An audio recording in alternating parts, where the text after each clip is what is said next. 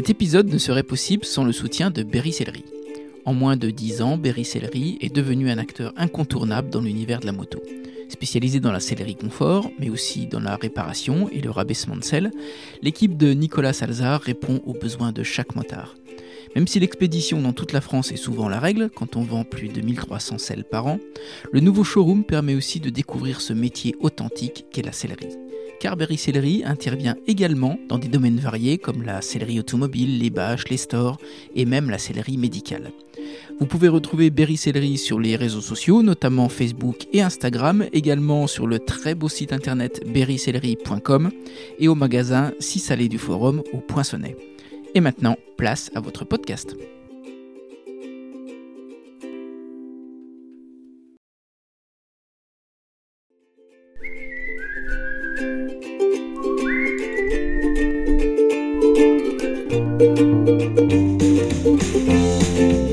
Bonjour à tous, ici Stéphane Bonneau et bienvenue sur Goodberry. Goodberry Podcast, c'est une conversation avec des personnes inspirantes pour évoquer leur parcours, leur réussite et plus largement l'organisation de leur quotidien. On évoque des anecdotes pour que chacun d'entre nous puisse retenir un conseil, une philosophie, voire une inspiration. Et ces invités viennent d'horizons multiples comme le business, la culture, le sport, avec toujours le Berry comme point commun. Cette semaine, je reçois Philippe Breteau, conseiller technique national de la 3F. Originaire d'un quartier populaire de Châteauroux, Vaugirard, Philippe se fait une place grâce au football pour que sa petite taille et sa maîtrise du football deviennent finalement une force pour accéder au Graal de tout footballeur, travailler à Clairefontaine, le camp de base des équipes de France. Construit par les valeurs du foot amateur, Philippe enchaîne les postes à responsabilité à la Berrichonne de Châteauroux, puis au pôle France féminin et enfin à l'Institut national du football, l'INF de Clairefontaine. Après avoir entraîné des générations de joueurs d'exception, comme Kylian Mbappé par exemple, il partage aujourd'hui son expérience de formateur-chercheur au cadre technique sur des missions nationales et internationales. On a parlé bien sûr de football, de pédagogie, de diplôme, de travail, mais on a aussi évoqué le plaisir, Aimé Jacquet, le château, les portes que l'on ouvre ou les verres que l'on vide. Que vous soyez éducateur, manager ou même parent, prenez des notes, je vous embarque à la découverte de Philippe Breteau, un formateur qui recherche toujours le meilleur. Goodberry, c'est parti. Bonjour Philippe. Je suis ravi d'être à Clairefontaine. Pour moi, c'est un peu euh, ma Coupe du Monde à moi, tu vois, d'être là pour un amateur de foot. Donc euh, merci beaucoup en tout cas. Mais écoute, c'est un plaisir de te recevoir. La Coupe du Monde, elle n'est pas loin de nous, là, avec deux étoiles. C'est ça qui est beau. Clairefontaine, c'est un magnifique site. Et euh, c'est un endroit pour travailler donc, qui est exceptionnel. Toi, tu te rappelles l'émotion que tu as eue la première fois que tu es venu ici? Ben, les premières émotions que j'ai eues, c'est que j'y suis venu pour passer des diplômes, et beaucoup de diplômes. Et euh, quand je venais ici, ben, c'était, euh, c'était un stress. Euh, parce que quand tu arrives du football amateur et que tu viens passer des diplômes avec des personnes qui sont issues donc, du circuit professionnel et qui viennent passer aussi leur diplôme pour être entraîneur, mais qui ont 300, 400 matchs en L1 ou en L2, et, euh, ou qui interviennent déjà donc euh, dans l'entraînement de club pro, et, et que toi, tu arrives euh, soit de, Parnac ou soit de Saint-Maur quand tu es entraîneur. Après, quand j'étais à la Berrichonne, c'était un peu mieux. Tu sais pas quelle place tu vas avoir avec ces gens-là. Donc d'arriver à Clairefontaine, j'étais sur une autre planète, j'étais dans le milieu du football, tout là-haut, quoi. Et je l'oublie pas, ça. Je l'oublie pas. Donc, bon, on va en parler un petit peu. Mais après, quand je suis venu travailler ici, travailler là où je rêvais d'aller, bon, voilà, c'était hyper chouette. Ça. Et Philippe, qu'est-ce qui t'étonne le plus quand tu arrives euh, ici? Ce qui, ce qui détonne, c'est qu'il il y, a, y, a, un monde de professionnels et il y a un monde d'amateurs. Et donc, on passe, euh, à ce moment-là, c'était brevet d'état à deuxième degré, et après, tu t'en vas donc au formateur. Et là, c'est la première fois où les joueurs pros et euh, les entraîneurs pros et les entraîneurs amateurs sont mélangés. Sauf qu'on n'a pas tous le, même vécu. Mais par contre, on doit faire les mêmes choses sur le terrain, aussi bien en tant qu'entraîneur que joueur. Comme anecdote, moi je m'en souviens, j'en ai deux. C'est que la première, euh, ils avaient tous euh, des maillots, voilà. Il y en a un, c'était marqué euh, à Saint-Etienne, l'autre PSG, Marseille, Lens. Et moi, c'était marqué à Parnac. Donc les copains là disaient bah, Philippe, c'est où Parnac? Bah, Je dis c'est dans l'Indre. Ah ouais, mais bon, c'est à quel niveau? Bah, On est en, en D1 En D1 départemental, toi? Bah ouais. bah, qu'est-ce que tu fais? Mais il faut, faut que tu entraînes plus haut. Moi, je dis, je suis bien, moi, pour l'instant, là, toi. Et là, à ce moment-là, je, me souviens, je crois que j'étais à Saint-Maur, mais je mettais un coup de maillot de Saint-Maur, un coup de Parnac, on mettait nos affaires. mais c'est vrai que bon, ça détonnait un petit peu. Après, quand j'étais à la Berrichonne, je mettais mes survêtements de la Berrichonne, ça passait un peu mieux, quoi. C'était quelle couleur, Parnac? Parnac, c'était bleu et Saint-Maur, c'était vert. Et après, le, le, le, deuxième truc que je me souviens, c'est qu'on avait une partie technique qu'on devait faire. Donc, tu avais des, à l'époque, moi, c'était des Brissons, des Puisines, il y avait Courbis, on était ensemble, voilà, on passait ces diplômes-là, et on devait faire un entraînement, mais surtout après une démonstration technique. Et moi, je me souviens, je tire le sujet, j'avais euh, la transversale, donc pied droit, pied gauche, donc ça, ça me posait pas trop de problèmes sur tout ce qui était technique, toi. Je long, au contraire. Par contre, je tire je tête du latéral droit. Moi, à la hauteur que je fais, je tire je tête du latéral droit. Putain, je regarde tous les copains qui étaient avec moi dans, la formation, là. C'était que, que des mecs assez grands. Bon, je prends le plus petit, et je dis, les gars, j'ai tiré ça et tout ça. Et là, il y avait, je m'en souviens, François Brisson, pas de gauche, et puis euh, des copains, et il y avait euh, Joël Fréchet et tout ça, qui passaient les, diplômes, qui étaient des bons joueurs à ce moment-là, toi, de, de L1. Bon, il dit Philippe, allez, on, va te mettre des caviars là. Et là, donc, comme moi, je fais. eux, ils connaissaient pas les séances d'entraînement. Donc moi, je leur faisais euh, leurs séances d'entraînement. C'est moi qui construisais les séances d'entraînement qu'on devait faire ensemble. C'est eux, après, sur le terrain, là, ils m'ont envoyé des galettes. Le ballon, il tombait juste au-dessus de la tête euh, du défenseur. J'avais plus qu'à monter. Bon, j'étais pas trop mal de la tête, mais bon, pas pour l'entraînement. C'était bien. Mais bon, c'est des très bons souvenirs. C'est bons souvenirs. Mais bon, faut se battre, faut faire son trou. Et enfant, tu as déjà euh, cette idée de faire du football ton métier? Ah, ça s'est construit. Euh... je mets, un, peu, un peu de temps à répondre parce qu'en fait, c'est une, une, construction que tu n'imagines euh, même pas toi-même. C'est-à-dire que moi, la chance que j'ai eue, la plus grande chance que j'ai eue, c'est d'avoir euh, des parents en or qui m'ont donné une bonne éducation, toi, qui m'ont donné beaucoup d'amour. Ma maman euh, m'a donné euh, beaucoup, voilà, beaucoup d'affection. Elle était à 10 milieux de football et mon papa, lui, était, était foot et il m'a donné beaucoup de valeur. Et je les remercie, toi, tous les jours. Ils sont plus là, mais je les remercie tous les jours parce que c'est eux qui m'ont donné euh, plein de choses et qu'ils ont été très moteurs pour moi. Et après, l'autre chance que j'ai eue par rapport au football, si on peut, si on peut parler, c'est que mon épouse et mes enfants ont toujours été présents à côté de moi et j'ai beaucoup fait pour eux. Donc en fait, je, m'aperçois que euh, j'ai réussi dans le football, mais en voulant toujours faire beaucoup pour ma famille et pour mes proches, pour ceux qui sont à côté, aussi bien pour ceux qui sont plus là, qui m'ont transmis des choses, et ceux qui sont encore là, qui m'ont accompagné, parce que en fait, quand tu fais une carrière comme on fait, avec beaucoup de passion, beaucoup d'imagination, beaucoup de création et beaucoup de choses, ben, ça prend du temps, et ça prend du temps à toi-même, et ça prend du temps aux gens qui sont à côté. Après, la deuxième chance que j'ai eue, c'est euh, d'habiter dans une cité. Voilà, j'ai eu la chance de naître dans une cité à Vaugirard, à Saint-Christophe. Euh, on n'avait pas la meilleure côte du moment euh, à l'époque. habiter dans la cité de Vaugirard, pour beaucoup, c'était, comme on dit maintenant dans le langage des jeunes, ça craignait un peu. Et moi, c'était qu'un bonheur, parce qu'on arrivait de l'école, on posait le sac et on jouait ballon. Tu avais toujours deux potes, cinq potes, dix potes pour jouer un football, pour euh, aller euh, dans un jardin à jouer, à monter aux arbres. Et en fait, euh, j'ai eu une expression corporelle grâce à ça qui m'a permis euh, de faire ma petite place. Et comme j'étais, j'étais, j'étais pas mal au foot, on se débrouillait. Mm. Donc en fait, c'était la meilleure section sportive euh, de l'époque. et, et euh, on jouait à Saint-Christophe, on était champion de l'âme, je m'en souviens. à ce moment-là, on disait minime. Et sur 11 joueurs, il y en avait 9 de Vaugirard, quoi. Parce qu'on était issus de la cité.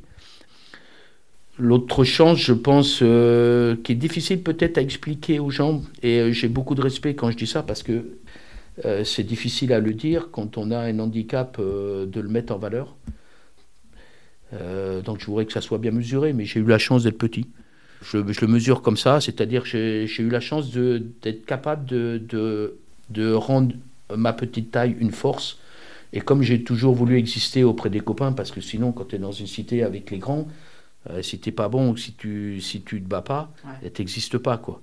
Il fallait que, que, je fasse ma petite place et le football me permettait de me faire ma petite place. Donc les grands me défendaient parce que comme je savais jouer, ils me prenaient leur équipe et tout. Euh, ce qui est difficile, et, peut-être pour ça que je, j'en ai fait mon métier, c'est que j'avais, j'allais, je ne savais pas que ça allait se construire comme ça. Pas du tout. Là, je le dis avec, euh, avec deux émotions, mais tu es en sélection de l'équipe du centre, tu es capitaine de l'équipe du centre de football. Euh, donc tu représentes ta région, les clubs ils viennent te voir pour te recruter, tu vas faire des essais dans les clubs pro, ton papa il t'emmène, et là ils disent à ton papa, euh, bah, oui, il est bon, il a le technique, tout ça, mais euh, bon, voilà, il est trop petit et pour, euh, plus tard, pour plus haut, ça va pas passer. Donc là, toi, ils te le disent pas, toi. T'as quel âge à ce moment-là? J'ai 15-16 ans. Ouais. J'ai 15-16 ans. Et donc, on le dit à mon papa. Et mon papa, lui, il te le dit dans la voiture en revenant avec ses mots. Il te dit, bon, voilà, il y avait de la concurrence, ça va être difficile toi, mon fiston, tu seras toujours obligé de faire le double des autres. Toujours le double des autres. Et alors moi, je disais, bah ouais, mais bon, j'ai envie d'être professionnel, papa. je veux être professionnel. C'est, oui, mais euh, tu, tu, vas, tu, tu, tu vas faire euh, autrement, mais tu sais que tu vas travailler, là, ils peuvent pas te prendre dans les clubs, tout ça. Bon, voilà, dans le club où tu es, c'est très bien, tu vas t'améliorer. Et donc, ils m'ont encouragé comme ça. Bon, après, derrière, euh, comme j'étais pas grand, euh, ma maman, elle, voulait absolument euh, m'aider, donc elle me fait monter voilà, à Paris pour voir si éventuellement je pouvais grandir et comment ça allait se passer, parce que je m'interrogeais moi aussi par rapport à ça. Donc on monte à Paris, je m'en souviens, on va à l'hôpital Necker, tout ça. je me retrouve là déshabillé devant plein de personnes et tout là. Et là, eh ben, ils me disent et ils nous disent, ben non, euh, votre enfant, euh, voilà, il fera pas plus que cette taille-là, il sera pas plus grand que ça. Là, tu prends une calotte, parce qu'il y a, y a, plein de choses qui, qui s'envoient et qui et qui vont plus quoi. À l'époque, ils ont proposé une opération à un moment, c'est-à-dire qu'ils pouvaient me mettre des et m'ouvrir au niveau des jambes Ouais, pour pouvoir euh, gagner euh, voilà, une dizaine de centimètres euh, à ce moment-là, et, et, et j'ai pas voulu. C'est toi qui n'as pas voulu Ouais, et j'ai pas voulu. J'ai pas voulu parce que je me suis dit, s'ils touchent à mes jambes, ils vont toucher à mon football. J'accepterai que, que voilà, je sois petit. Et mon rêve, c'est en aller, être professionnel. Et là, je me suis dit dans ma tête, à ce moment-là, que je serais professionnel. Je ne savais pas de quoi. Je ne savais pas de de quoi j'allais être professionnel, comment j'allais être professionnel. Ils m'interdiront pas d'être professionnel. Donc je savais que ça ne serait pas euh, sûrement toi dans le football, mais et je suis devenu entraîneur professionnel. Ce que je retiens de ça, c'est que quand une personne elle a décidé ou il y a des choses qui, qui l'amènent à, elle peut faire des choses énormes, mais euh, qui sont indescriptibles, hein, qui sont inscrites dans ta mémoire, mais qui sont des sources d'énergie. Euh, qui sont énormes. Donc moi, ça m'a conditionné à, à, vouloir toujours bien faire, faire euh, deux fois les choses. Mon papa et, il et ma maman sont plus là, mais ils sont toujours là à me donner des, des messages en haut et, et, je fais pour que voilà qu'ils soient fiers de moi comme ma famille. Et donc euh, tu t'inscris, il euh, faut s'inscrire dans ces bons messages qui te sont donnés. On retient souvent les, mauvaises choses. Il faut essayer de retenir toujours les bonnes parce que des fois, un instituteur, un professeur, un entraîneur ou un parent t'a dit une mauvaise chose et ça reste dans ta mémoire. Il faut se battre pour le gommer. Il faut retenir le bon parce que sur, euh, sur dix choses qu'on te dit, il y a neuf choses bonnes qui ont été dites, on retient la dixième parce qu'il a fait une mauvaise réflexion, un mauvais quelque chose qui te reste. Retiens les neuf bonnes, ils vont t'emmener plus haut. Retiens les neuf bonnes. Et quand tu es à Vaugirard, c'est qui tes idoles de foot? Alors je vais te faire rire. Je vais te faire rire. J'avais un grand poster de Marius Trésor à l'époque. Parce que tu sais, on était en bonnet, c'était, j'étais, j'avais tous les numéros de 11. Bon, ça ne ça nous rajeunit pas, mais j'avais, c'était les numéros de 11. Et donc, à ce moment-là, on avait toutes les idoles de, l'équipe de France. C'est vrai que j'ai, bien aimé Rocheteau, j'aimais bien les milieux de terrain qui, créaient du jeu, toi, les Platini, les Giresse, choses comme ça. J'avais un poster de, Marius Trésor. Et quand ma grand-mère rentrait dans ma chambre, donc elle voyait ce grand noir avec ce maillot, elle disait Ouais, mais c'est qui C'est qui lui? Et lui, c'est un des meilleurs joueurs, grand-mère. C'est, un des meilleurs joueurs. Ah ouais Eh ben, je ne connaissais pas celui-là comme ça. Donc, parce que ça leur surprenait de voir. Et, je suis content que, Et ben toi, maintenant, l'équipe de France, elle est, elle est Black Bomber, il y a tout. Et moi qui ai passé à l'INF et qui ai vu toutes les générations, qui ai vu plein de joueurs de toute, toute origine, c'est c'est excellent. Dès que tu décides d'être pro, tu as tout de suite cette ambition-là? Non, je, je, sais que je vais être pro. Donc, moi, après, ce que j'ai essayé de faire, c'est d'être pro dans mon travail. C'est-à-dire que, euh, après, donc, euh, moi, j'ai la chance de jouer dans des clubs euh, à Saint-Christophe, haut régional, bas national, toi, on est bien, Saint-Christophe, etc. Sauf qu'à m'entraîner quatre fois, cinq fois par semaine, à un moment donné, avec le football, et là, j'ai beaucoup de responsabilités à la fonderie SMC, qui est l'ancienne fonderie des pompes Guinard. Et je suis cadre là-bas et j'arrive plus à tout faire.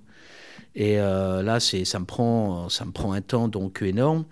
Euh, à un moment donné, choisir. Choisir. Et là, je choisis la vie professionnelle. C'est-à-dire que, bon, je vais essayer d'être le plus pro possible dans mon job, dans l'industrie. D'accord. Et tu faisais quoi? Le job, c'était quoi? C'était, j'étais responsable maintenance de, tout, de toute la fonderie. On avait 400 employés, toi, de, trucs là. C'était une fonderie des pompes Guinard, SMC. Et j'étais responsable de tous les travaux neufs. Donc j'avais beaucoup de, beaucoup de responsabilités. C'était intéressant. Et euh, on me donnait de plus en plus de responsabilités. Il y avait aussi plusieurs, euh, plusieurs euh, boîtes dans le groupe, toi. Donc c'était hyper intéressant. Et le football à côté était ma passion. Sauf que faire le DE, plus, voilà, tu viens d'avoir tes, tu viens d'avoir tes enfants, tu viens de faire construire une maison, et voilà, et en fait le temps, c'est énorme. Donc là, j'avais décidé de devenir entraîneur-joueur pour m'accorder un petit peu plus de temps, redescendre de niveau, donc comme ça, je prenais pas de risque sur le terrain, et après continuer à entraîner et faire ma passion, parce que, parce que cette passion du football, je savais que c'était, c'était ma vie, quoi. C'était ma, ma soupape, c'était. Donc là, j'ai fait, euh, j'étais à fond dans le boulot et j'ai monté. J'ai entraîné, j'ai eu la chance d'entraîner 7 ans dans les clubs amateurs, là, super. J'ai pris plein, plein, plein de bonnes choses, plein de plaisir. T'apprends quoi? Tu apprends, euh, tu sais, c'est comme quand tu es élevé. C'est comme quand tu, quand tu es élevé par tes parents. Il y a des choses que tu comprends plus tard quand tu as des enfants. Et là, j'ai compris plus tard que ma force du football amateur et ma force d'avoir travaillé dans l'industrie, c'était des forces énormes. Et pourquoi? Ben pourquoi? Parce que ça t'amène à des valeurs et ça t'amène à, quand ça va mal, parce que le football professionnel, c'est un football super, mais c'est beaucoup de pression. Euh, c'est du haut niveau, donc euh, c'est un monde euh, où il y a beaucoup de pouvoir, où il y a beaucoup d'argent, et il y a des contraintes pour les entraîneurs, pour les joueurs, pour les dirigeants, même dans les clubs, etc. C'est toujours un haut niveau d'exigence dans tous les domaines, sur le terrain et en dehors du terrain. Donc il y a des fois, si tu n'es pas accroché mentalement, ça peut être compliqué et difficile. Sauf que, quand tu as travaillé dans une fonderie et que tu as des gens qui meulent toute la journée, qui euh, coulent de la, de la fonte à 1700 degrés, là, qui, qui, qui, dans des chaleurs et de la poussière incroyable, ben, tu n'as jamais droit de te plaindre. C'est impossible. C'est impossible. Que quand ils partent à la retraite, euh, la santé, elle en a pris un gros coup. Et moi, j'avais j'ai la chance là de faire du football. Donc euh, je sais d'où je suis venu, je sais, je sais ce que j'ai vécu. Et quand tu es entraîné au niveau amateur, que tu sais toute l'exigence qu'il faut pour réunir tout le monde, pour trouver du plaisir, pour faire un groupe, et d'essayer après de passer du football, de se battre euh, et d'aller euh, à Clairefontaine chez des sacs de ballons tout neufs, tout beaux, mais que moi j'ai été compter mes ballons, aller chercher dans le colza pour pour pas en perdre un. Hey, là c'est là jeune de l'INF, il n'a pas terrain à me perdre un ballon. C'est impossible. C'est impossible. C'est impossible dans mes valeurs. C'est impossible. Des valeurs d'humilité, des valeurs du courage, des valeurs d'énergie. Et donc, il faut toujours avoir. Euh, enfin, sur cette histoire et ses fondations, euh, ça me donne toujours de, énormément de force dans les moments euh, difficiles. Énormément de force. Je relativise les choses. Je ne cache pas que quand des fois, bah, voilà, hein, ça a été pour moi un peu le monde de la frustration, parce qu'il a fallu que, pour plein de choses, que j'attende, que les autres, euh, voilà, ils sont passés euh, avant moi, parce que je n'ai pas, pas le même vécu ou le même CV, où il fallait plus de temps pour pouvoir y arriver, j'ai appris ça. quand tu rentres à Clairefontaine et que tu te souviens un petit peu de ça, tu es blindé, es blindé pour ta journée, c'est un bonheur. Et tu te rappelles du moment où tu quittes la fonderie? Alors, je, le moment où je quitte la fonderie. Bon, tu as des bonnes questions, Stéphane, c'est super ça. Le moment où quitte la fonderie, bah, je le connais énormément parce qu'on a tous euh, des virages importants dans la vie. On a tous des virages importants, qu'ils soient familiales, qu'ils soient sociaux ou qu'ils soient professionnels. On a des virages importants. Et le, virage important, c'est que donc après, je suis entraîneur à la Berrichonne. J'entraîne, euh, j'ai la chance, voilà, d'avoir des, des, Stéphane Dalmal, des Florent Malouda à l'entraînement ou le soir là. Donc je suis très content tu t'attaques à 7 heures et tu rentres à 10 heures le soir tout le temps, ça ne coupe pas d'énergie parce que c'est ta passion. L'objectif, c'était toujours d'être pro et de faire bien. Si j'ai retenu, toi, quelque chose, il euh, faut vraiment être professionnel dans tout ce que tu fais. Si tu es à la maison, tu es à la maison. Si tu es au football, tu es au football. Si tu es à la fonderie, tu es à la fonderie. Et tu pas ailleurs. Et surtout, à un moment donné, il faut être avec toi-même. Quand ça va mal ou que c'est difficile, la première personne qu'on oublie, c'est soi-même. Il faut jamais s'oublier, faire du sport, de faire quelque chose, de voir des amis, une petite bière avec un pote ou un truc, ça, ça fait partie aussi de ces moments-là. Il ne faut pas se les enlever, mais il faut aussi accorder du bon temps aux autres. Je n'allais pas parler foot en fonderie. Il pas question que je parle fonderie au foot. Et à la maison, eh ben, je suis à la maison, avec ma femme, avec mes enfants, et il faut, il faut pas s'écarter de ça après, on ne peut pas donner partout. Donc, ce qui s'est passé, c'est que la Berrichonne m'a proposé de devenir professionnel, comme j'avais à plus euh, des diplômes de formateur. Et euh, waouh, là, c'est un choix de vie qui est difficile. Stéphane, c'est un choix de vie qui est très difficile. Parce que d'un côté, euh, c'était l'assurance pour ma famille d'avoir un emploi. Tu dans la fonderie, tu sais que là, la paye, elle va tomber à la fin du mois. Si tu rentres en club professionnel, tu sais que là, tu rentres dans un monde un peu plus aléatoire. C'est des contrats donc à durée déterminée et que ça peut s'arrêter. Et moi, je n'avais pas l'habitude donc de mettre euh, des roulettes euh, à mon sac et de changer de club. Parce qu'un professionnel, lui, il l'a fait en tant que joueur. Donc, c'est pas difficile de le faire en tant qu'entraîneur. Moi, je ne l'ai pas fait. Et j'avais une femme qui l'avait aussi pas fait. Donc, une famille qui n'avait pas bougé. Ouais, qu'est-ce que tu fais? Premier virage tu fais ta passion ou tu fais ça Là, j'ai demandé des assurances par rapport à ça. On me propose un contrat de 4 ans. Euh, voilà, donc j'assure déjà ça. Et là, je me dis, bon, Philippe, faut tout blinder. J'ai passé 36 000 diplômes pour blinder les choses de telle façon à être costaud dans un métier et dans un monde qui n'était pas le mien, quoi. Pas, euh, j'arrivais du football amateur dans le football pro. Donc, j'ai assuré par des diplômes. Et la chance que j'ai eue, c'est que, et je remercie les dirigeants de la Berrichonne par rapport à ça, c'est qu'ils m'ont fait confiance. Ils me donnent les U18 donc, euh, nationaux de la Berrichonne. Et là, on fait deux poules finales du championnat de France U18, c'est-à-dire qu'on se retrouve dans les 8 et 4 meilleures équipes de U18 nationales pour la Berrichonne, qui venait de commencer son centre de formation avec Roger Fleury et Fred Zago après. Et Cédric Doris, c'est phénoménal, quoi. On est euh, la Coupe du Monde pour nous. On jouait la Coupe du Monde. Les jeunes, on, on les aurait fait monter aux arbres de la Berrichonne. Donc c'est des super souvenirs. On fait deux fois ces poules finales-là, donc ça marchait bien. Et après, donc je continue euh, quatre années avec, euh, avec la Berrichonne. Donc j'ai eu une année la réserve pro.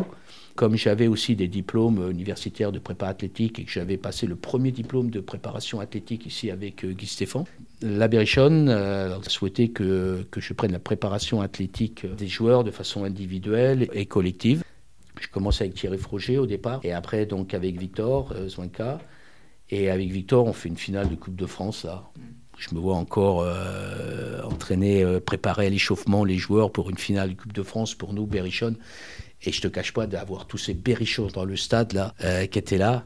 Il y a eu 36 000 cars là, qui étaient montés. Je dis 36 000 parce que c'est un clin d'œil. 36 000 cars qui étaient montés et on fait cette finale Coupe de France. Donc ça marchait super bien. Et bon, comme nous en plus, J'étais préparateur physique à l'époque. Il fallait au top physiquement. On jouait le PSG, donc euh, on s'était préparé avant. Et on n'a pas été ridicule. Hein. On a perdu, mais on n'a pas été ridicule. Changement d'entraîneur, Victor il s'en va. Et là, ben, deuxième virage. Aimé Jacquet qui t'appelle. Je suis à Arton, en train de tondre. Je m'en souviens toute ma vie. Je suis en train de tondre euh, chez moi et j'avais acheté une maison à Arton, à côté de la Tremblère, super, un bon coin, là-bas, au milieu des bois, là. Et euh, ma femme euh, m'amène le portable, elle me dit Tiens, euh, c'est Aimé Jacquet. Oui, bon, Philippe, j'aimerais que vous veniez voir là, à Clairefontaine, là. J'ai quelque chose à vous proposer pour vous. J'aimerais qu'on en discute.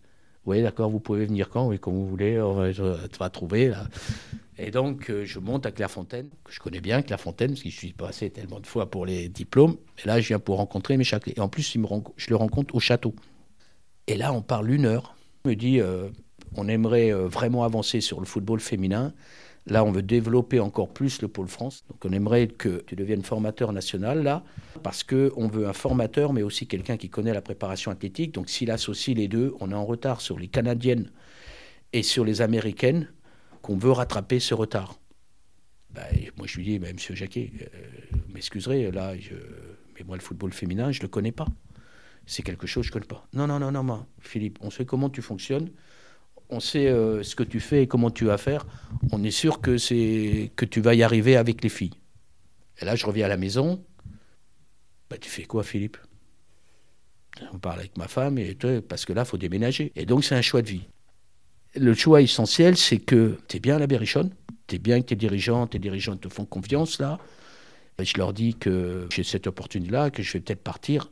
Donc ça, je le dis à M. Jacquet, parce qu'au départ, il voulait me faire un contrat de deux ans, parce qu'ici, à, la, à Clairefontaine, tous les entraîneurs, sélectionneurs, c'est contrat de deux ans. Il me dit, toi, pour toi, Philippe, si tu viens, on sait euh, l'importance, on te fait un contrat à durée indéterminée.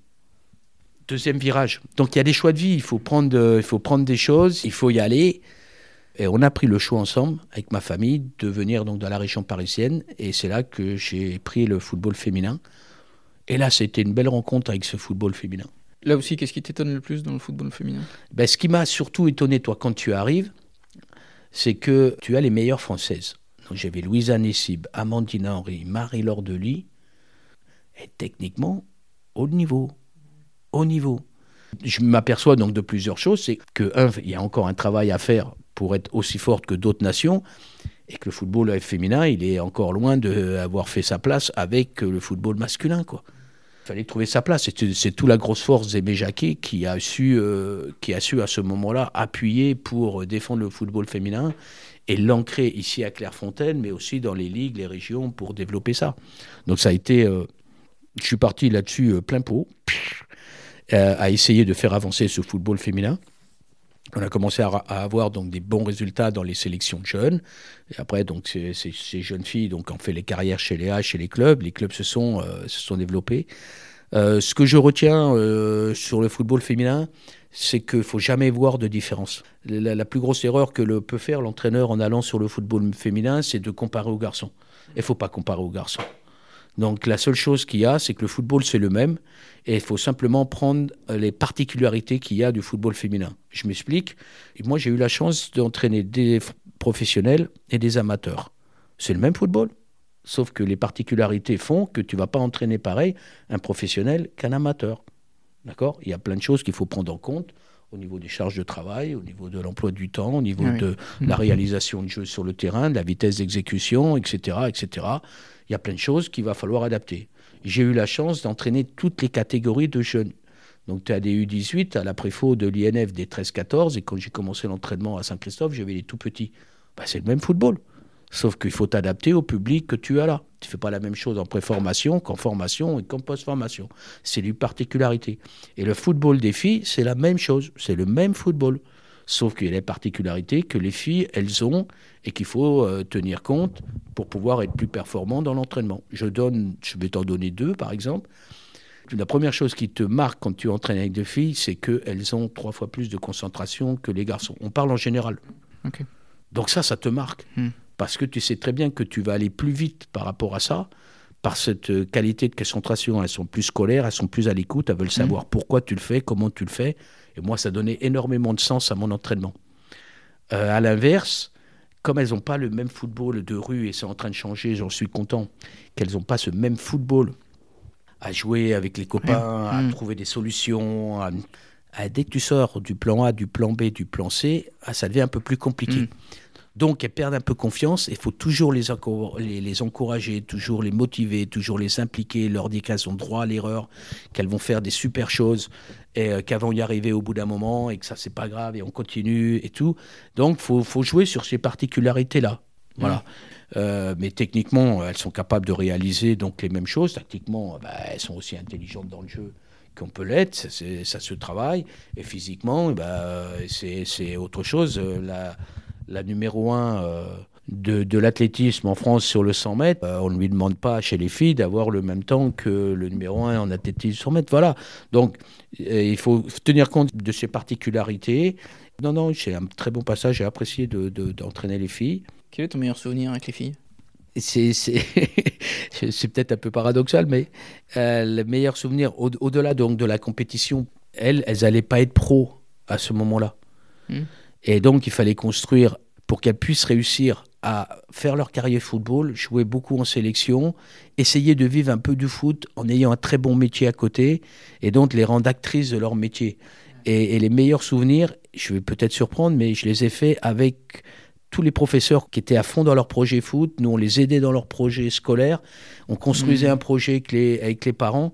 Et c'est cette construction de, de projets euh, ensemble qui était, euh, qui, était, qui, était, Ouais. qui était très bon. C'est important pour toi d'avoir du sens dans tout ce que tu fais Ouais, Ouais. très important. sent. Très important. Parce que le, le- le rôle d'un entraîneur, il est là, comme son nom hein, d'entraîneur, mais euh, il doit toujours euh, guider et être un bon guide. On en parlera après, mais il doit toujours indiquer voilà, on en est là, voilà ce qu'on va faire, voilà où on veut aller à la fin de la séance, à la fin de la semaine, à la fin du mois, à la fin de l'année, on doit en être là. Et à chaque fois, donc, euh, essayer de revenir et de tourner les choses de telle façon à ce que euh, la personne sache toujours où elle va, comment elle peut aller, et que c'est elle qui va décider, qui d'y arriver, pas, pas toi. Toi, tu es simplement là pour donner des outils et être euh, un bon guide au départ, de telle façon à amener la personne sur le bon chemin. Après, tu te mets accompagnateur, tu te mets sur le côté pour qu'elle puisse réaliser seule. Et quand tu arrives à être derrière, qu'elle se débrouille toute seule, simplement tu reviens devant après guide pour mettre la barre un peu plus haut, là tu as gagné, parce que c'est elle, c'est elle qui fait sa formation. Donc il est important de donner du sens et de transmettre de l'envie. À partir du moment où la personne, elle a envie de le faire, tu as tout gagné, c'est plus toi. Et là, tu parles de guide et d'accompagnateur. T'as eu, toi, des mentors dans ta carrière? Des gens qui t'ont vraiment marqué? Bah, J'en ai deux. deux, deux très forts. Le premier, c'est c'est Philippe Leroux. Il était donc euh, formateur à la Ligue du Centre. Et c'est lui qui m'a fait passer mes premiers diplômes. Mais c'était surtout un formidable accompagnateur. C'est-à-dire que il te savait te responsabiliser, il te savait bien te guider. Il m'a permis de beaucoup réfléchir et de donner du sens à ce que je faisais. Et ça, ça a été euh, énorme pour moi, je lui dois beaucoup. Et même dans mes diplômes, et même à Clairefontaine, et euh, encore maintenant, à l'âge qu'il a, il accompagne des gens et je l'aide là-dessus. On a fait énormément de choses sur la programmation. C'est un mentor pour moi. Il m'a, toujours guidé, il a toujours été là. J'ai beaucoup de, beaucoup de respect pour lui. Et euh, le deuxième mentor, tu es en train de passer euh, ton diplôme, tu viens de faire ta séance d'entraînement. Et après, donc, quand tu as passé ta séance d'entraînement, tu as euh, une personne qui, qui vient et qui te pose de- des questions pendant 5 à 10 minutes sur ta séance. Donc c'est toujours un entraîneur national. Et là, c'était Aimé Jacquet qui arrive et qui vient me voir. Donc j'arrive vers lui. T'as- viens de faire ta séance, toi, et tu as Aimé Jacquet qui... Je le connaissais pas, je connaissais juste de nom. La seule chose que je regardais, moi, c'est euh, voilà, euh, son parcours et l'entraîneur qu'il était, quoi. Coupe du Monde. Le mec, il a gagné la Coupe du Monde. Tout. Bon. et la première question qu'il me pose, il me dit T'es content de ta séance? Donc là, au micro, on peut pas, on peut pas voir mon visage. Mais quand on te pose une question comme ça, c'est où tu coules, où tu y vas. Donc j'ai fait du breton. Écoutez, euh, voilà, j'ai voulu faire ça, ça, ça, ça, je pense que je l'ai réussi. Si j'avais à refaire, je ferais ça, ça, ça. Mais dans l'ensemble, donc j'ai pu à peu près mettre en place. Et là, il me dit euh, T'as fait une belle séance, continue. Ping. Et ça, c'est la première fois que je voyais mes jaquets comme ça. Et la deuxième fois que je l'ai vu, c'est quand j'ai fait mon entretien d'embauche. Et après, il a toujours, toujours, toujours été à côté de moi. Tout le temps. C'est un exemple pour moi. Et ce que je retiens, toi, c'est qu'il n'a pas regardé mon CV. Il a regardé que le terrain. Je m'inscris dans leur esprit, dans leur façon de faire. Et euh, je fais des choses pour que ces deux personnes soient aussi fières de moi, de m'avoir fait confiance. Et, euh, et euh, même à mon âge encore, j'ai beaucoup de respect pour eux. Et euh, il te faut des gens comme ça. Ils te servent. Et ce que je retiens d'eux, toi, c'est qu'au-delà de- d'être de grands techniciens, ce sont avant tout de très belles personnes. C'est deux très belles personnes d'une simplicité, d'une compétence extraordinaire, d'une humilité euh, énorme. Et je prends plaisir à les avoir régulièrement au téléphone et à, discuter avec eux. ils m'ont donné cette volonté de créer, d'essayer, de proposer, de faire des choses. Ah, on en a trouvé, il y en a d'autres on n'a pas trouvé, mais on a essayé. Et ce côté chercheur que, qu'il me disait, surtout aimé par rapport à ça, ben, j'ai essayé de, de, de l'emmener. Voilà, c'est très bien. Je voulais qu'on aborde aussi la notion de sacrifice. Dans une carrière professionnelle, il y en a forcément. Alors il y a sacrifice et sacrifice, parce que le problème de ces métiers qu'on fait et quand on les fait avec passion, c'est que tu n'as pas l'impression que c'est des sacrifices. Hmm. Donc ce qu'il faut concevoir, c'est que toi, c'est quelque chose qui va te demander plus, euh, mais qui va demander plus à beaucoup de personnes autour de toi. Pour euh, exister dans ce métier-là, il a fallu que je me forme beaucoup. J'ai pris plus de 47 semaines sur mes congés payés pour euh, me former. C'est-à-dire que je prenais des, des, congés payés parce que quand tu es dans l'industrie, on ne va pas te payer une formation pour le football. Euh, donc ça, ça a été un sacrifice de temps. Et quand tu prends un sacrifice de temps sur tes vacances, c'est des vacances que tu prends pas avec ta famille. Mais j'ai jamais lâché de prendre aussi des temps de vacances avec ma famille pour eux. L'été, c'était euh, sacré d'emmener ma femme et mes enfants en vacances, quoi. Même si j'avais beaucoup de choses après, maintenant, ce métier de football, c'est un métier énergivore, chronophage. Comme je te le disais, quand tu as mon vécu amateur et dans l'industrie, ce que tu as fait en fonderie, je n'ai pas fait de sacrifice. quoi. C'est mm. rien, c'est du temps.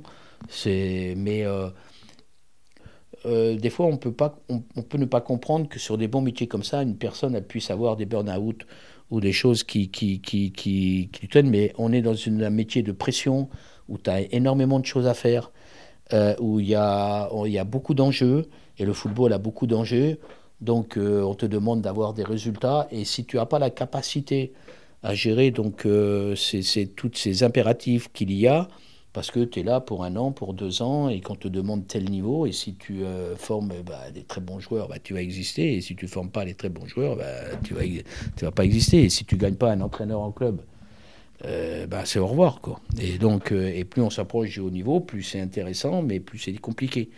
Et donc, c'est paradoxal, mais il faut comprendre que tous les métiers qui sont durs physiquement, c'est un impact à mesurer, parce que ça, c'est énorme, et il faut faire attention à son corps. Et sur les métiers, d'autres métiers, euh, il faut bien le mesurer, bien voir les sacrifices que tu fais.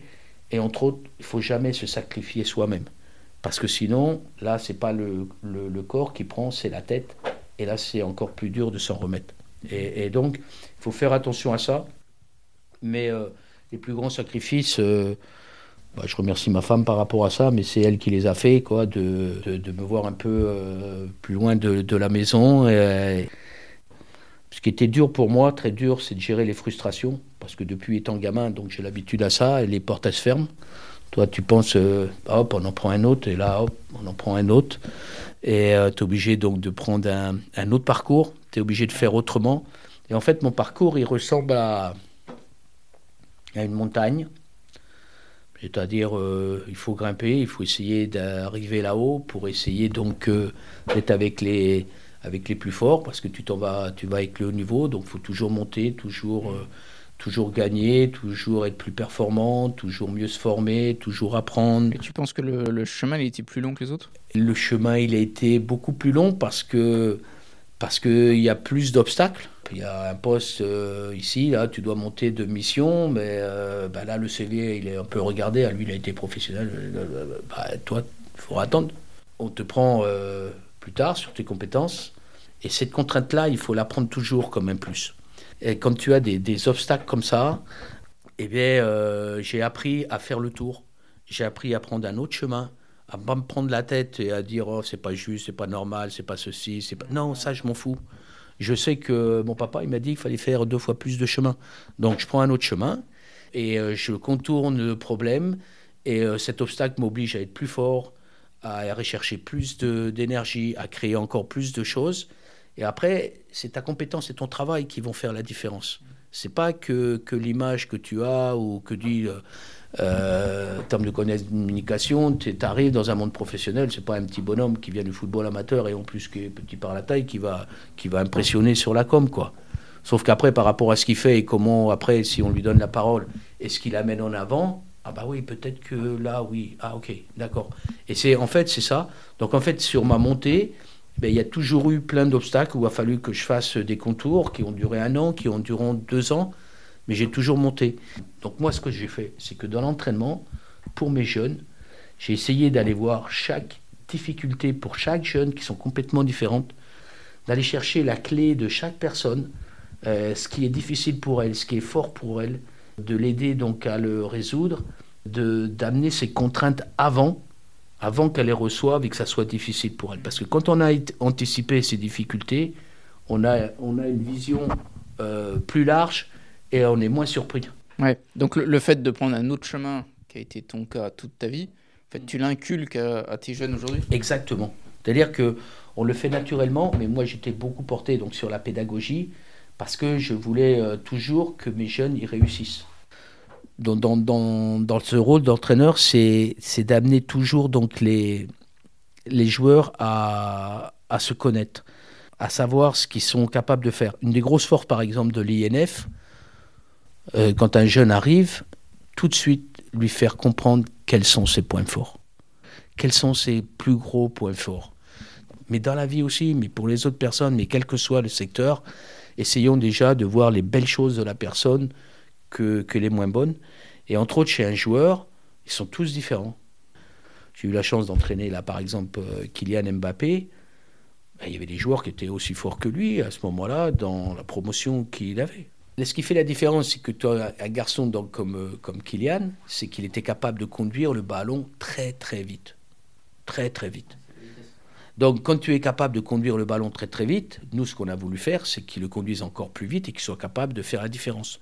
Donc, on a donné du sens à son dribble, pour pas qu'il dribble pour dribbler, pour qu'il y ait quelque chose au bout du dribble, une passe, un tir, un but, euh, un centre, mais qu'il y ait quelque chose, rendre son dribble efficace.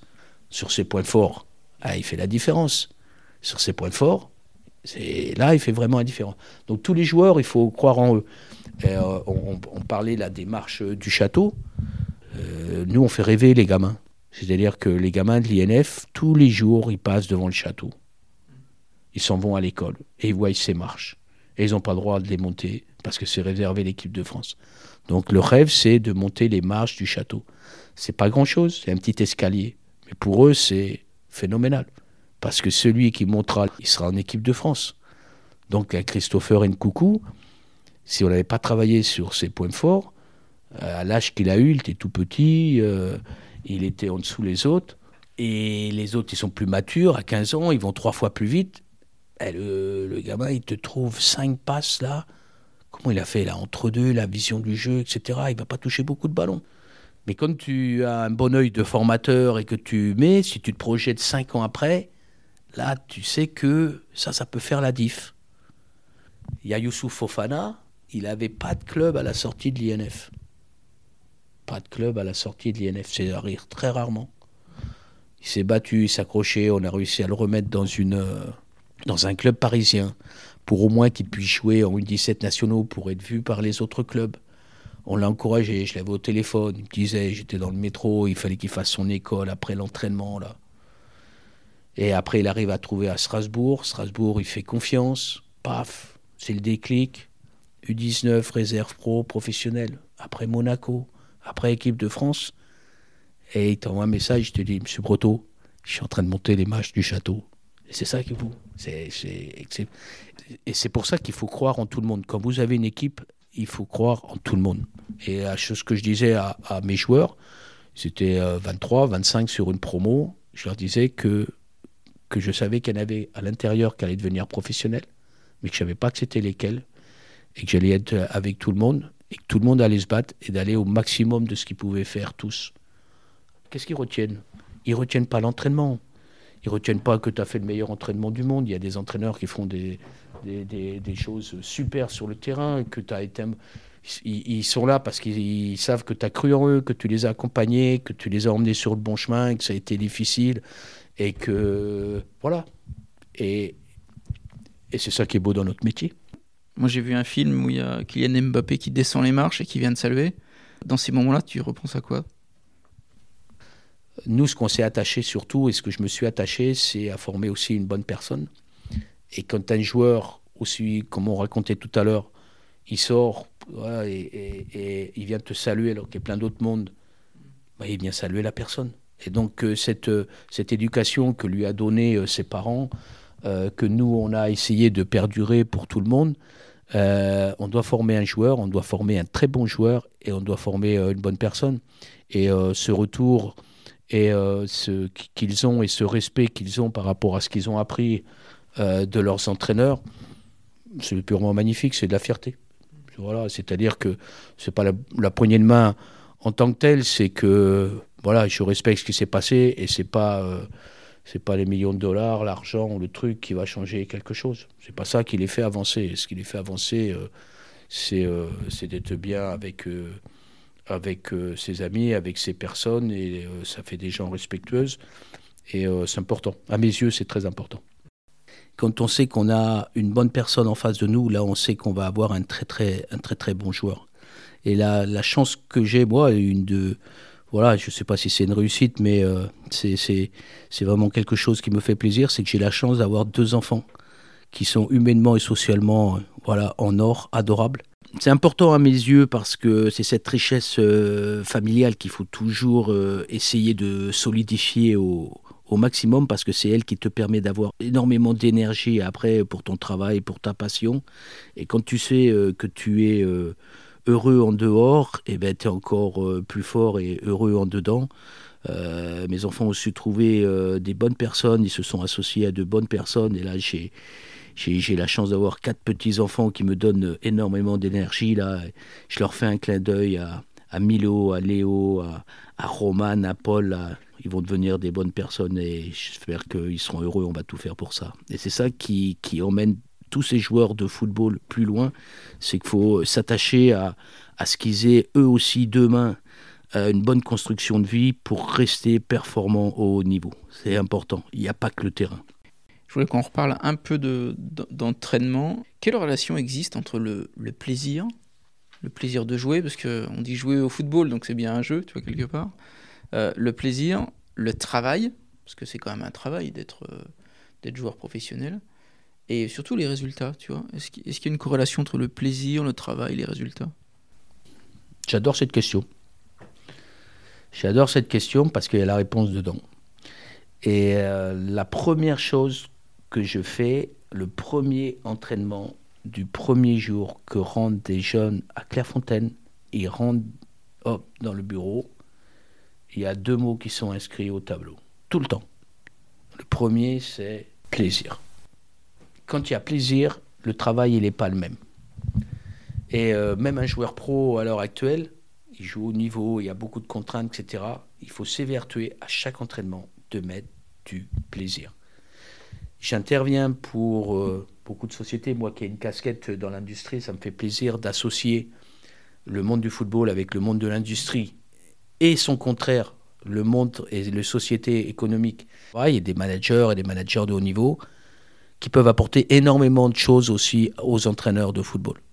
Donc euh, j'associe ces deux compétences, mais la première chose que je leur dis aussi, même quand c'est euh, dur, etc., il faut s'évertuer à mettre du plaisir. Tu t'enlèves énormément de problèmes et tu te donnes beaucoup d'énergie.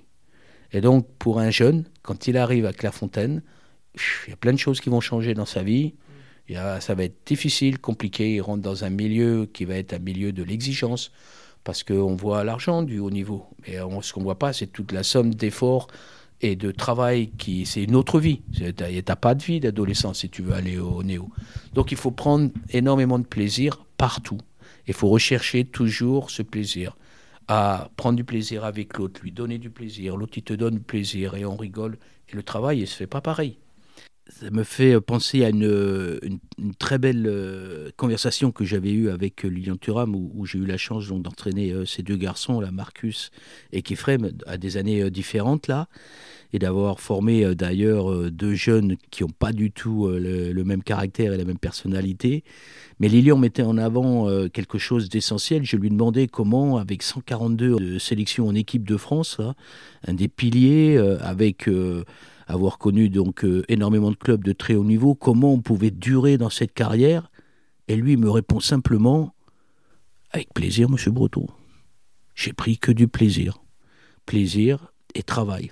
Et on vient de parler de ça, donc même au haut niveau, c'est la même chose. Il dit quand un joueur euh, ne pense qu'à son compte en banque ou à savoir qu'il est content d'être là pourvu qu'il ait une bonne paye ou non, c'est plaisir, plaisir euh, de jouer, plaisir d'être titulaire, et on ne fait pas autant d'efforts. Donc euh, moi, je me suis toujours effectué à être professionnel et bien faire mon travail, me disait-il, et prendre du plaisir. Moi, je, le faisais naturellement, pédagogiquement par rapport à ma vie, et lui me redit la même chose après avec une expérience de pas de haut niveau, mais là de très très haut niveau. Donc ce plaisir, il faut vraiment qu'on le mette en avant, c'est une très très bonne chose. Euh, ce qui me fait plaisir avec, avec euh, Lilian, c'est que j'adore quand il m'appelle Monsieur Brotto, ça me fait, ça me fait sourire. C'est-à-dire que moi j'ai beaucoup de respect pour lui et pour toute sa carrière. Et il m'appelle Monsieur Brotto et je dis mais vous pouvez m'appeler Philippe? Il me dit non, je vous appelle Monsieur Brotto parce que je suis content que Kefren revienne avec vous. Il m'avait dit ça au moment du retour de Kefren. Donc j'avais déjà eu Marcus quatre ans auparavant. Et il dit euh, Vous avez la particularité de mieux connaître mes enfants que moi. Moi, je dis Non, c'est pas possible. Il me dit Si, vous les voyez dans un autre contexte et vous avez su les découvrir. Il dit Mes enfants, ils sont différents, vous m'en l'avez dit. Je, je, suis toujours à, à votre écoute et, et euh, ça m'avait fait plaisir qu'il me dise ça. Et euh, c'est, je pense, le bon côté que doit avoir un formateur, c'est de regarder le joueur, d'essayer toujours, toujours, comme je le disais tout à l'heure, aller chercher ses points forts et l'emmener vers haut niveau et avoir deux fils qui vont vers le haut niveau comme ça, c'est exceptionnel. C'est exceptionnel, c'est une très belle histoire. D'avoir participé à cette histoire, c'est super. Et euh, savoir que, que j'ai été euh, avec euh, donc plus la personne que, les joueurs qui sont, bah, c'est merveilleux. Voilà, continuons. Plaisir. Et l'autre mot qui était donc à Clairefontaine, et après je mettais au Pôle France, c'est tout ça, mais même un club, c'est toujours une famille. Il faut qu'on soit une famille. Une famille, elle est forte. Voilà, quand elle est unie, il te faut des fondations, il te faut de la solidité. Et la famille de l'INF, c'est quelque chose de très important pour nous. C'est pour ça qu'on les emmenait à Saugue, là, monter sur le, chemin euh, qui, qui monte à la Vierge, pour qu'ils aillent dans les, les traces de, de, Blaise Matuidi qui venait leur parler, de Thierry Henry qui venait leur parler, des, anciens. Et en fait, ils montent toujours dans la trace là, des autres. Donc, euh, un Matistel, là, par exemple, qui est en Allemagne, bon, il a marché dans, dans les traces de Kylian Mbappé, qui a lui-même marché dans les traces de Matuidi, etc. Et donc. C'est un chemin, c'est ça? C'est un, un, chemin qui monte à une vierge en haut. C'est une colline. Et on les fait monter la colline. Ça se trouve où? Ça se trouve à Saugues. Ça se trouve en Haute-Loire. Ah, ok. Et voilà, c'est des traditions, et donc il faut s'inscrire à, cette famille-là. Ils, rentrent, euh, ils rentrent dans une famille. Après, c'est de bien dissocier travail et résultat. Au niveau amateur, tu veux faire du football. Il faut que tu travailles et que tu fasses du football. Donc c'est du travail plus du travail. De l'énergie plus de l'énergie. Tu vas, tu es professionnel, on te paye pour cette énergie, mais c'est toujours encore plus de l'énergie. Sauf que là, tu dois faire l'énergie à 150% et te reposer à 150%, parce qu'il faut savoir faire des efforts, il faut savoir récupérer. C'est un métier. Donc on est toujours dans le travail. Et en fait, la chose qui est importante de comprendre quand on fait du haut niveau, ou quand on prend des responsabilités dans une entreprise, c'est qu'une c'est une gestion de la fatigue. Tu sais que tu vas être fatigué. C'est comment tu t'habitues à cette fatigue et comment tu gères cette fatigue physique et mentale. Donc il faut toujours être en mesure de pouvoir éliminer rapidement cette fatigue. Alors le travail, c'est ni plus ni moins un verre que tu remplis, euh, où tu, tu, prends des compétences, et plus tu travailles bien, et moins tu es embêté, parce que tu travailles de mieux en mieux. Parce que tu es compétent. Parce que tu es compétent. Donc il faut acquérir des compétences. Plus tu as des compétences, plus c'est facile. Mais plus tu as des compétences, plus tu peux monter de niveau. Donc plus l'exigence, elle est là. Mais c'est ce que tu as voulu. Donc en fait, tu remplis toujours un verre. Et le but, c'est qu'il faut, après, à côté de ça, vider toujours son verre. De telle façon à ce que le verre ne déborde pas. Donc tu travailles pour augmenter ta compétence. Et à côté de ça, tu fais des choses toujours en parallèle qui te permettent parce que tu, comme je le disais tout à l'heure, tu vas passer un temps avec ta famille, tu vas passer un temps avec tes amis, tu vas prendre un bouquin et tu vas lire, tu vas aller prendre ton vélo et faire une sortie en vélo et tu vides ton verre pour être encore plus fort après et monter la barre encore plus haut parce que tu veux faire du haut niveau du travail ou tu veux être es un employé, tu veux prendre des responsabilités dans une entreprise ou tu as, une idée de créer ça ou créer ça. Et quand tu as mesuré dans cette capacité que tu as à faire ça et à bien le gérer et que tu trouves un équilibre, là tu peux aller loin. Si jamais il y a des équilibres et que le verre il se remplit trop et qu'on ne le vide pas, ça déborde et là il y a clash. Et le haut niveau, ou la formation des jeunes, on les apprend d'abord à gérer de la fatigue. Mais euh, un enfant, plus ça va aller en formation, il va s'entraîner le plus possible. Plus il va avoir de la scolarité. Après, tu es professionnel, euh, il y aura des matchs tous les trois jours. C'est une machine de guerre. Tu vas à la Coupe du Monde, c'est six semaines au taquet. Comment tu fais pour gérer ça? C'est ce que tu as voulu.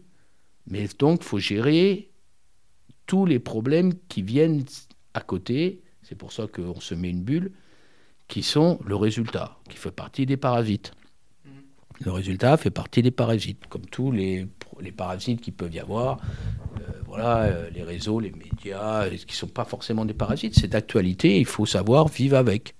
Il faut savoir vivre avec son portable, il faut savoir vivre avec les médias, et ce n'est pas des ennemis. son portable, c'est pas un ennemi, on ne peut pas s'en passer. C'est comment on vit bien. Internet n'est pas un ennemi, c'est comment on vit bien. Donc il faut apprendre à vivre avec cela de telle façon à ce que euh, c'est pas parce que tu as perdu trois matchs que ça veut dire que tu es un mauvais entraîneur ou un mauvais joueur. C'est ça qui est important. Donc euh, dans l'industrie, c'est pas parce que là ton, ton compte de résultat à la sortie, euh, là et, où on vient de rater deux ventes ou trois ventes, que tu es un mauvais mmh. vendeur. Et quel est ton discours, toi, par rapport à l'échec? En foot, forcément, ou en sport en général, tu es confronté souvent à l'échec? L'échec, c'est une photographie à l'instant T. L'échec, c'est une photographie à l'instant T. Le résultat, c'est une photographie à l'instant T. Tu ne peux pas revenir derrière. Tu peux pleurer pendant 10 heures là parce que tu as raté le penalty. De toute façon, tu ne pourras pas retirer le penalty. D'accord? Donc, euh, c'est fini. Ce qu'il y a derrière, c'est fini. Tu viens de rater quelque chose au niveau professionnel, tu viens de rater quelque chose dans ta vie, tu viens d'abîmer la voiture, tu peux faire ce que tu veux. Tu ne peux pas revenir en arrière. C'est ce que tu vas faire après qui va tout changer. Donc si tu as perdu un match, ce qui est important, mais comme quand tu l'as gagné, c'est comme quand tu l'as gagné. C'est de l'analyser, de savoir ce qui été bon et ce qui a été pas bon. Et de toujours être dans un mode de progression. C'est ça qui est important.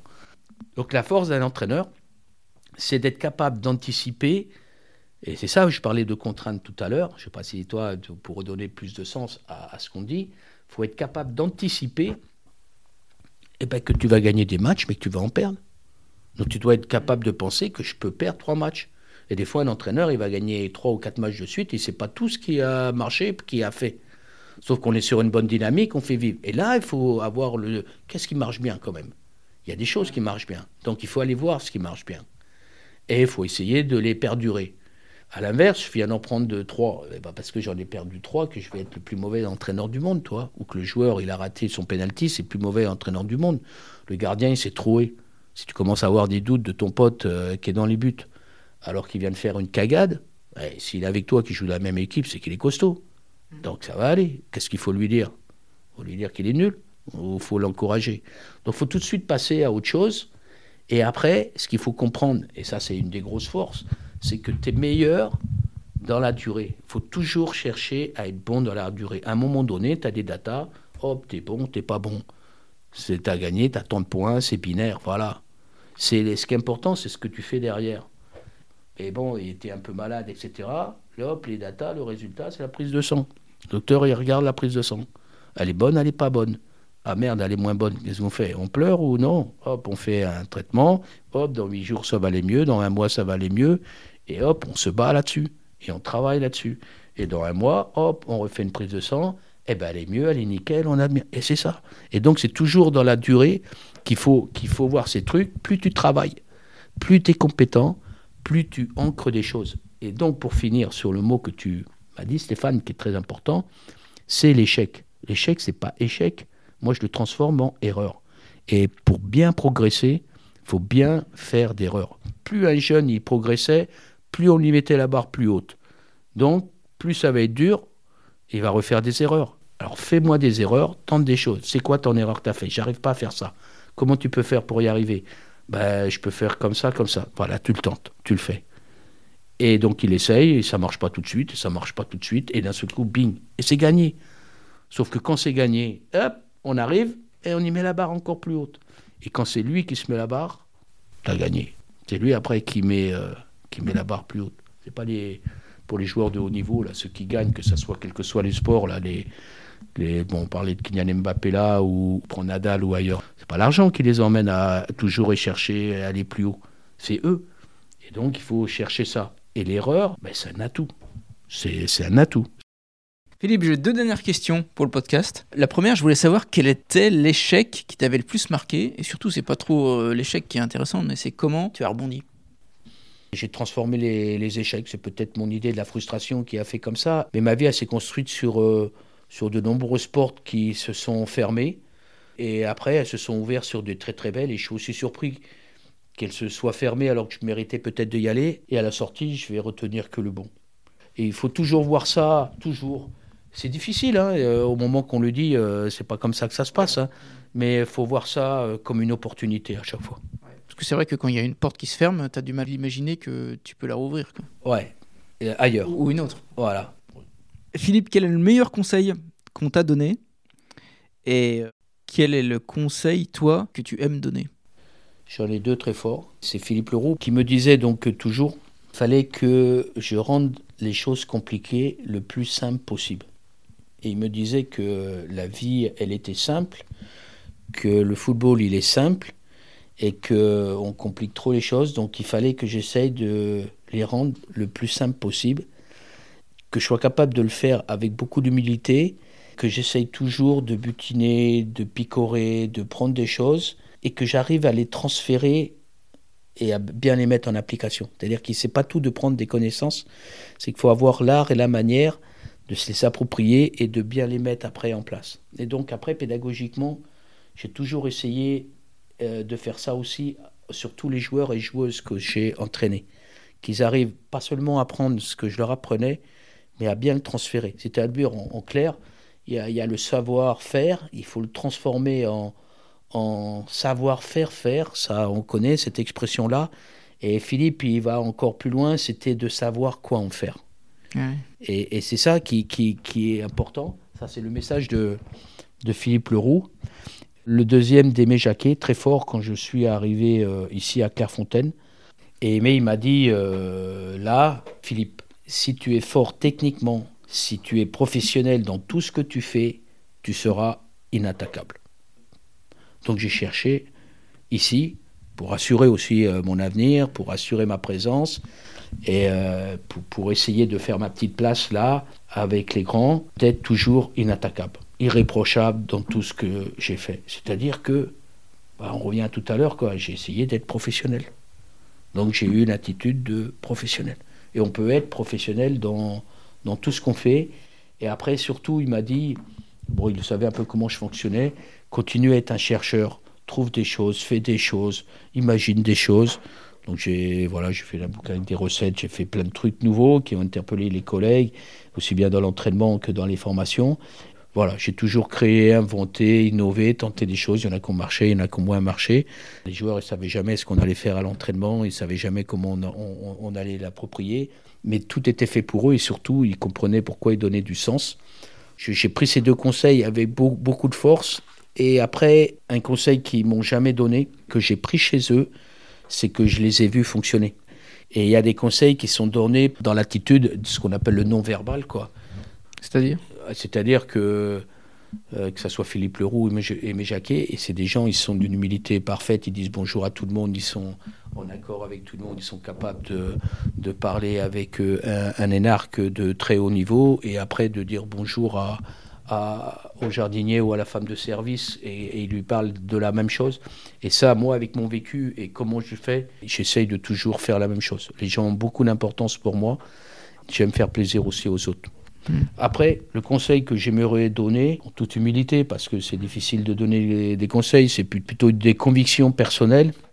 Je pense que dans le domaine professionnel et social, chaque personne, chaque personne, elle n'est jamais là par hasard elle a toujours quelque chose à mettre en valeur, quel que soit son domaine de compétence. Et euh, je pense qu'on n'est pas là par hasard et qu'il faut toujours croire très fort en soi, tout le temps, tout le temps, tout le temps. Et jamais accepter, et véritablement jamais accepter que ce soit les autres qui décident de ton avenir pour toi. Jamais. Il faut jamais accepter ça. Il y a des gens qui vont t'aider, il y a des gens qui vont pas t'aider, mais celui qui va décider vraiment de ce que tu vas faire dans ta vie, c'est toi-même. Donc il faut croire fort en soi et mettre les choses en place pour essayer de faire des choses qui soient toujours atteignables, constructives. Après, la philosophie que j'aimerais faire euh, partager le plus, c'est quelque chose que je me dis euh, tous les matins. euh, voilà, c'est une routine à mon petit déjeuner ou quand j'arrive à mon travail ou quand j'arrive ailleurs. C'est que j'ai conscience euh, qu'on n'est que de passage, que la vie est courte. Il faut se dire euh, plus belle la vie et profiter euh, au maximum. J'ai une dernière question qui est toujours la même sur le podcast. Je voulais savoir quel était ton endroit préféré dans le Berry? Alors, moi, je suis fier d'être berrichon. Euh, je suis né dans le Berry, mon papa est né dans le Berry, ma maman est née dans le Berry, elles sont nées à la campagne, euh, ma femme est née dans le Berry, mes beaux-parents sont nés dans le Berry, et mes deux enfants sont nés dans le Berry. Donc on est des berrichons. Euh, ma famille est berrichonne, donc je suis fier de mes racines. J'adore la France et j'ai la chance aussi d'aller un peu à l'étranger, et je vois des choses magnifiques. Sincèrement, je vois des beaux coins, la France est belle, euh, il y a plein de choses à voir. Et à l'étranger, il y a, aussi des moments, et sincèrement, on a, on a une terre qui nous propose, des- quand on sait la regarder avec des jolis yeux, qui nous propose vraiment des belles choses. Après, euh, que vous soyez un Inuit ou, ou être né au milieu de l'Afrique, euh, donc avec des températures à des écarts énormes, de très froid à très chaud, quand on a ses racines, et moi j'ai des racines berrichonnes, bah, c'est mon coin. Voilà. C'est euh, c'est là où je suis bien, c'est là où j'ai mes amis, c'est là où j'ai mes racines, donc je suis bien. J'adore aller ailleurs un peu, mais je suis fier et je pensais pas qu'il y avait autant de berrichons qui étaient, qui étaient, qui étaient bons comme ça, là. hein. C'est bien, là. Et, et, et donc. euh, Il y a un endroit précis que t'aimes bien? La chance que j'ai, c'est que mon beau-père habite encore à Vaugirard, à 90 ans. Il nous reste lui avec ma femme. Et quand je rentre sur le parking de Vaugirard, je suis chez moi. J'ai vécu de 0 à 23 ans, après j'en suis parti, mais mes beaux-parents et ma maman habitaient là, après que mes beaux-parents, mais bah, je suis chez moi là-bas. Merci en tout cas Philippe de m'avoir d'une part accueilli ici à Clairefontaine, c'est un honneur pour moi. Et puis d'avoir discuté pendant euh, plus d'une heure avec toi euh, sur des sujets euh, qui me parlent en tout cas.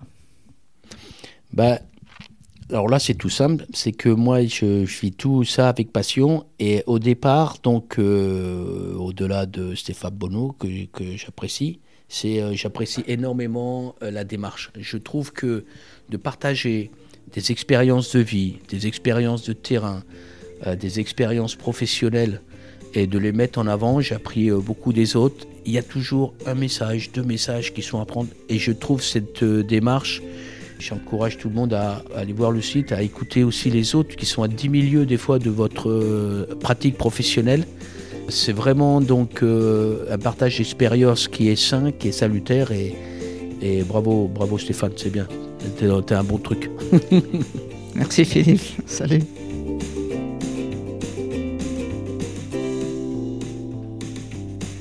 Hello, j'espère que cette très belle conversation avec Philippe vous aura inspiré. Vous trouverez sur Facebook et LinkedIn des liens évoqués lors de cette conversation. Merci à tous les auditeurs qui parlent du podcast Goodberry autour d'eux et merci à tous ceux qui m'envoient de jolis messages d'encouragement. Je vous retrouve lors d'un prochain épisode avec un invité très inspirant. D'ici là, portez-vous bien et inspirons-nous.